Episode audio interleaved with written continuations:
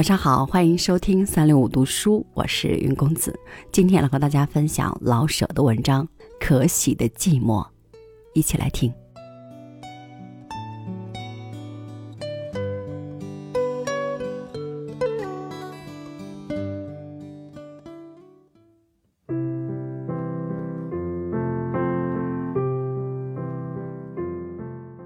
既可喜，却又寂寞，有点儿。自相矛盾。别着急，略加解释便会统一起来。近来啊，每到星期日，我就又高兴，又有点寂寞。高兴的是，儿女们都从学校机关回家来看看，还带着他们的男女朋友，真是热闹。听吧。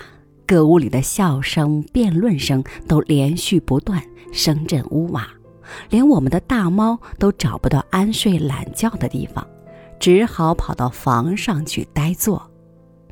虽然这么热闹，我却很寂寞。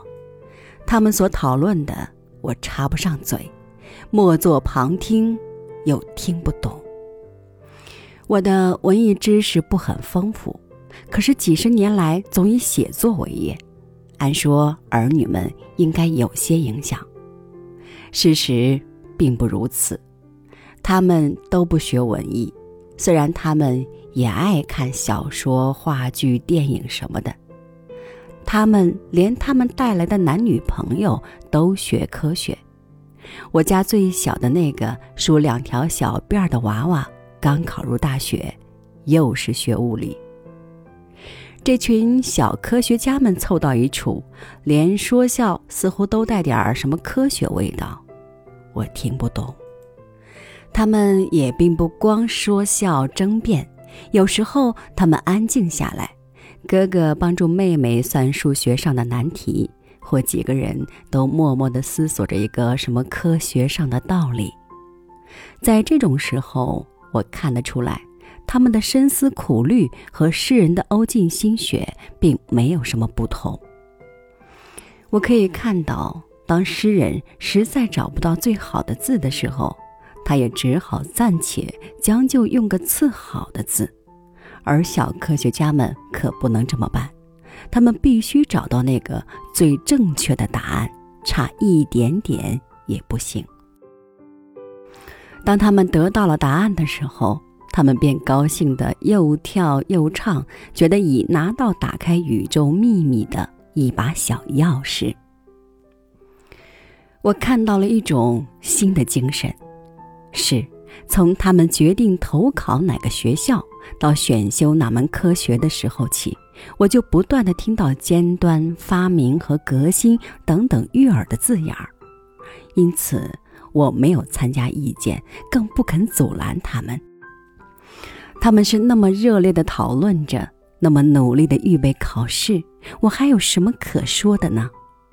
我看得出来，是那个新精神支配着他们，鼓舞着他们，我无权阻拦他们。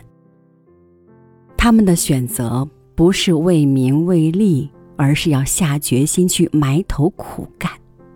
是。从他们怎么预备功课和怎么制定工作计划，我就看出，他们所选择的道路并不是容易走的。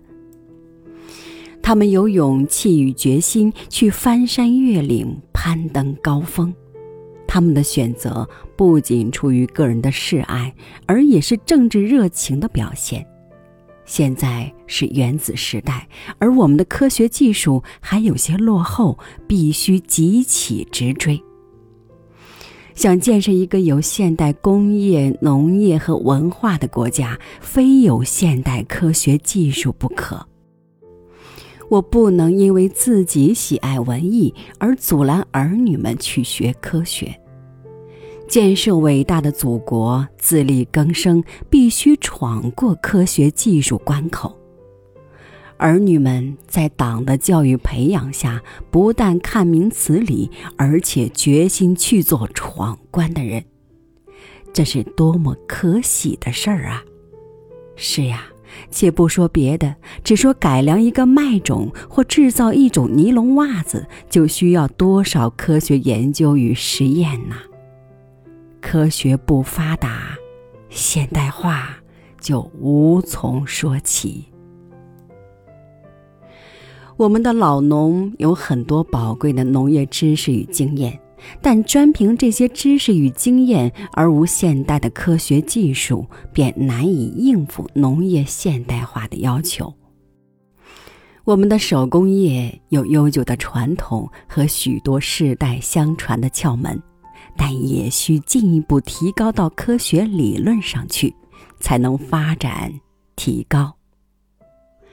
重工业和新兴的工业更用不着说。没有现代的科学技术，寸步难行。小科学家们，你们的责任有多么重大呀！于是，我的星期日的寂寞便是可喜的了。我不妨模仿大猫，听不懂就跑上房去。我默默听着小将们的谈论，而且想到。我若是也懂点科学，该多么好！写些科学小品，或以发明创造为内容的小说，该多么新颖，多么富有教育性啊！若是能把青年一代这种热爱科学的新精神写出来，不就更好吗？是呀，我们大概还缺乏这样的作品。我希望这样的作品不久就会出现，这应当是文艺创作的一个新的重要题材。